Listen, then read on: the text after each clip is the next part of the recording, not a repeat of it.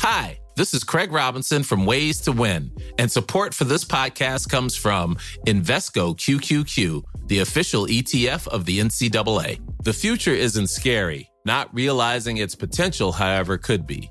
Just like on the recruiting trail, I've seen potential come in many forms as a coach. Learn more at Invesco.com slash QQQ. Let's rethink possibility. Invesco Distributors, Inc.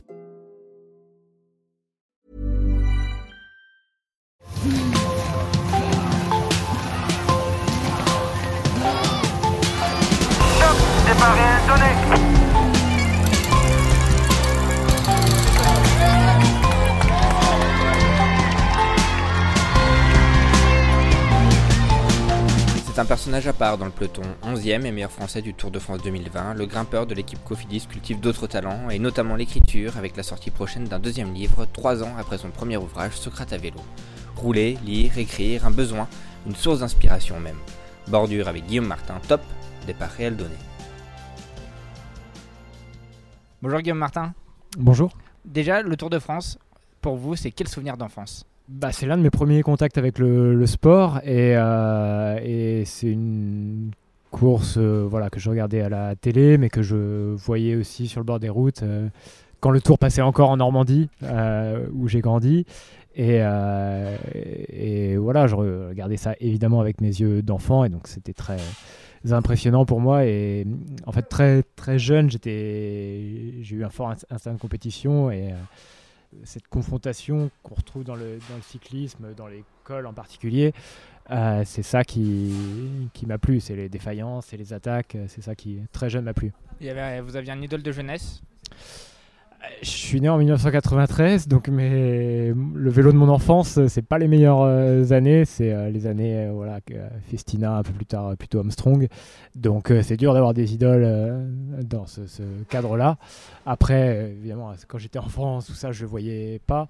Et sur le, style, en tout cas, moi j'aimais beaucoup courir comme Contador ou, ou Vinokourov. L'esprit de montagne aussi, c'est ce qui vous plaisait? C'est comme ça qu'on devient grimpeur? C'est parce qu'on est attiré par des grimpeurs qu'on a envie de faire la bagarre un peu? Je pense que ça dépend quand même avant tout des, qualités, euh, qualités physiques euh, et, la bagarre on peut la faire sur le, plat aussi. Moi, euh, très jeune, j'ai vu que je ne deviendrais pas très grand et, que j'avais plutôt des qualités d'endurance, mais pas tellement de d'explosivité. Enfin, ça, je le voyais déjà dans la cour d'école quand on faisait des, sprints en course à pied avec avec les autres enfants, euh, j'étais très mauvais. Par contre, quand il fallait faire euh, de l'endurance euh, au collège, j'étais plutôt, plutôt bon. Donc, donc c'est plutôt les qualités physiques qui ensuite m'ont orienté vers un profil. Votre premier école, vous vous en souvenez? Ça devait être en minime ou, cadet. J'étais venu en vacances dans les Alpes avec mon père et c'était le. J'avais fait une montée chronométrée du col du relais du Mont du Chat à côté de Chambéry, donc c'était pas mal pour s'attaquer un premier col, 13 km à 10%. À 10%. Et euh, donc ouais, c'était le premier col que j'ai monté. Euh, pour, ceux qui nous écoutent, euh, le, Mont du Chat, c'est vraiment l'un des cols les plus durs de Savoie, quoi, avec voire de France même. De France, avec une route qui, qui rend pas très très bien. on est tout le temps en prise. Et malgré tout ça, mm. aucun dégoût, quoi, envie d'y retourner. Et eh ben en tout cas, oui, c'est sûr que c'était un bon test. Si ça, si j'arrivais à passer ça, ça voulait dire que j'aimais quand même le vélo et que j'avais peut-être quelque chose à faire dans, dans, le vélo parce que effectivement c'était un bon moyen de se dégoûter. Ouais. Dans, dans, votre enfance, dans votre adolescence, il y a un moment où il y a un déclic et vous dites je vais être coureur pro. Non, moi j'ai jamais trop fonctionné par, euh, par déclic, ça s'est fait progressivement et un peu sans m'en rendre compte aussi. Euh, j'ai toujours fait sérieusement du, du, vélo et au début j'étais loin d'être un, d'être impérial et je gagnais pas du tout toutes les courses que je faisais chez les, chez les jeunes, mais petit à petit, j'en ai gagné quelques-unes et de plus en plus. Et j'ai gravi les échelons aussi dans les rangs, dans les rangs amateurs. Mais euh, voilà, jusqu'au moment où vraiment j'ai signé mon premier contrat pro, j'y croyais sans y croire. Le, fait d'être passé par aussi une structure étrangère avant de rejoindre la Cofidis, qui a, un parcours qui est atypique, si, on prend euh, les, coureurs français, c'est ce qui a fait aussi votre force d'avoir eu le temps de, mûrir, de, de réfléchir à, aux coureurs que vous vouliez devenir, aussi d'avoir le temps ah, sur le moment, ça a été un peu subi parce qu'en fait, j'avais pas, pas d'autres propositions que, que Wanty-Groupe Weber et je savais pas trop où j'arrivais, je connaissais pas trop euh, l'équipe. Et, euh, et, finalement, a posteriori, ça a été la meilleure chose effectivement qui, a pu m'arriver parce que euh, très vite, j'ai eu des responsabilités dans cette équipe. Je suis arrivé dans un cadre très familial où vraiment je me suis tout de suite senti à l'aise et on m'a tout de suite mis, à l'aise justement. Et, euh, et puis, oui, j'ai pu faire mon premier Tour de France dès ma deuxième année pro en étant euh, déjà leader de, de, mon équipe pour la montagne. Et, euh, donc, ouais, c'est sûr que si j'avais été dans une grosse écurie française, par exemple, je pense que tout aurait été beaucoup plus lent à se faire.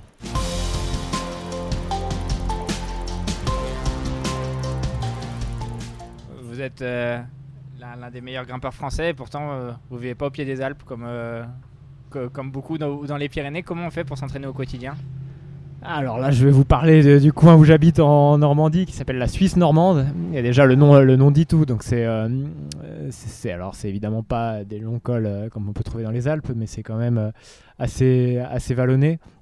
Il y a des montées qui font jusqu'à 5, 5 km et surtout pas mal de petites montées assez, assez raides. Donc pour travailler, c'est c'est quand même très correct comme, euh, comme terrain. Et puis ensuite, je fais des stages très régulièrement, bah, comme, euh, comme actuellement, euh, pour, pour travailler le coup de pédale vraiment en montagne. Pour, pour les spécialistes, ça veut dire qu'une une grosse sortie d'entraînement, vous pouvez accumuler un dénivelé quasiment aussi important que, que si vous étiez dans les Alpes pour, pour une belle sortie de montagne? Ouais, bah, j'ai regardé euh, aujourd'hui, donc j'ai fait la reconnaissance de l'étape du, Grand Bornand, donc c'était une, euh, une belle journée de, montagne et euh, je sais plus, sur, sur 4 heures, j'avais à peu près 2400 mètres de dénivelé. Et en fait, quand je roule parfois en Suisse normande par chez moi, sur, sur 4 heures, je peux m'approcher de, ce dénivelé-là. Donc, on n'est pas obligé d'avoir des cols super longs pour, avoir du dénivelé, parce que en fait ça monte, ça descend toujours quoi. Vous évoquez du coup la, région où vous habitez, on sent un, vrai attachement aussi à, cette région, à, la Normandie. Vous ne voyez pas ailleurs? Alors j'ai vécu ailleurs euh, à partir de, du moment où j'ai eu le bac, j'ai pas mal bougé en Bretagne, j'ai habité deux ans à Lyon, euh, un peu à, Strasbourg et à d'autres endroits.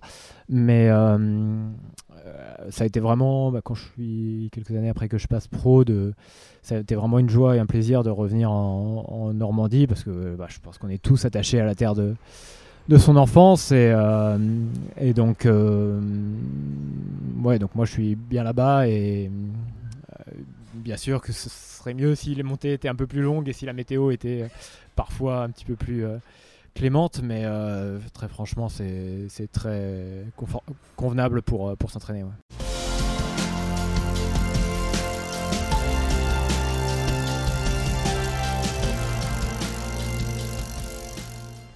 votre cursus avec les, études en parallèle, il a continué jusqu'à quelle, euh, jusqu'en quelle année pour vous? Ben En fait, c'est bien tombé. J'ai eu mon master de philosophie l'année où je passais pro. Donc j'ai eu euh, donc ça, ça s'est enchaîné euh, voilà ma première année pro. Mm. Et l'écriture de Socrate à vélo, ça s'est fait a posteriori, c'était pendant les études. Ça, s'est fait à la suite de mon premier tour justement en 2017. Euh, ça a commencé à se savoir un peu que j'avais fait des études de philo et donc il y a la, la maison d'édition Grasset qui qui m'a contacté, qui m'a proposé donc de, de, voilà d'écrire un, livre et moi j'ai réfléchi à la chose, j'avais pas du tout réfléchi euh, avant, j'ai imaginé ce sujet de de Socrate à vélo, ce Tour de France des philosophes et, euh, ensuite euh, je l'ai fait dans, dans l'hiver qui a suivi, donc l'hiver 2017-2018. Les, les, journalistes ont des fois tendance un peu à enfermer les, les coureurs dans des cases. Est-ce que vous avez souffert un peu de Guillaume Martin, le, le philosophe du peloton ou... Est-ce qu'à un moment, c'était pas un peu trop réducteur pour vous? Souffert, c'est un, un, grand mot. Hein. Il y a pire comme. Et puis c'était quand même une médiatisation et c'est toujours. Euh, c'est jamais très désagréable d'être. Euh, d'être. Euh, sous les lumières, donc je vais pas faire mon caliméro et dire que j'en ai souffert. Après, ça pouvait être un peu agaçant, effectivement, réducteur, répétitif. mais hum, après, je comprends comment le jeu médiatique doit, doit fonctionner. Et, voilà, après, euh, là où ça m'a énervé, c'est quand c'était vraiment très, très cliché, quand c'était très répétitif et qu'il n'y avait pas de pas vraiment de fond derrière, euh, des questions un peu bateau qui pouvaient m'être posées.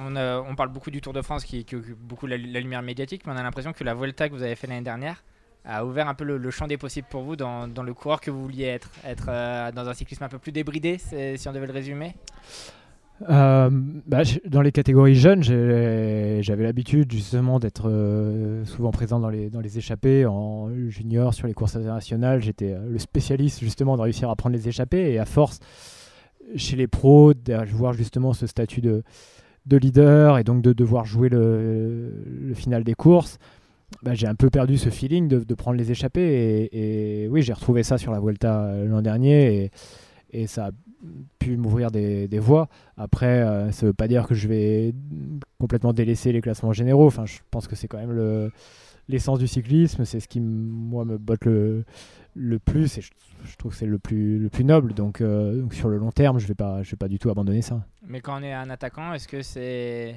c'est frustrant parfois ce, cyclisme euh, des trains où, euh, où ça, ça pète un peu plus par l'arrière que, par des coups d'éclat à l'avant bah, de toute façon, plus on monte en, niveau, plus il faut compter ses attaques. Ça ne veut pas dire pas attaquer, mais ça veut dire le faire au bon moment.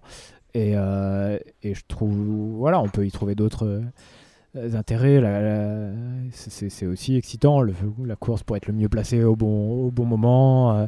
donc je ne vais pas rentrer dans cette euh, critique un peu facile du cyclisme moderne euh, aseptisé. Enfin, il y a d'autres. je trouve que c'est intéressant par d'autres aspects. Peut-être d'un point de vue stratégique, c'est moins, c'est peut-être moins débridé, moins spectaculaire, mais néanmoins il y a quand même toute une tactique de course derrière qui est, intéressante. Justement, est-ce que vous pouvez nous raconter un peu de l'intérieur du peloton? Parce que euh, le téléspectateur, lui, va voir euh, six, coureurs euh, emmener le, leader d'une grosse formation devant? Et derrière, ça, se passe comment? Et comment on, essaie de, de, réagir contre ça? Est-ce qu'on observe le leader pour voir quel, quel, braquet il utilise pour savoir s'il est vraiment en forme?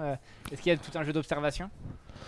Bah, quand on est en mesure d'observer les autres, déjà, ça veut dire qu'on n'est pas, pas trop mal. Donc ça, c'est plutôt bon, bon signe. La plupart du temps, on essaye juste de, de trouver une bonne place dans le, dans le groupe, justement de faire sa place, parce qu'il y a une rivalité pour être euh, le, mieux, le mieux placé, et c'est pas toujours euh, évident. Et puis on se concentre surtout sur son coup de pédale, sur l'économie de son coup de pédale, pour qu'au moment où euh, vraiment la course sera se débridera, être, être opérationnel. Et Socrate à vélo 2 à la fin du tour, il, sera en écriture ou faut, faut encore patienter un peu pour avoir la suite des aventures? Ah, c'est pas une suite, mais il y a un deuxième livre euh, en, préparation qui devrait paraître euh, à l'automne, après la, saison. Euh, ça s'appellera la, Société du peloton. Et ce sera plus un, essai justement sur bah, la particularité du, cyclisme comme sport individuel pratiqué en équipe et qui est, tout ça avec des échos sur notre société où individuellement on doit trouver sa place dans, une, dans un vivre ensemble. Et, donc, donc voilà, ça, ça, sera, ça sortira à l'automne normalement. Merci beaucoup Guillaume Martin. Merci à vous.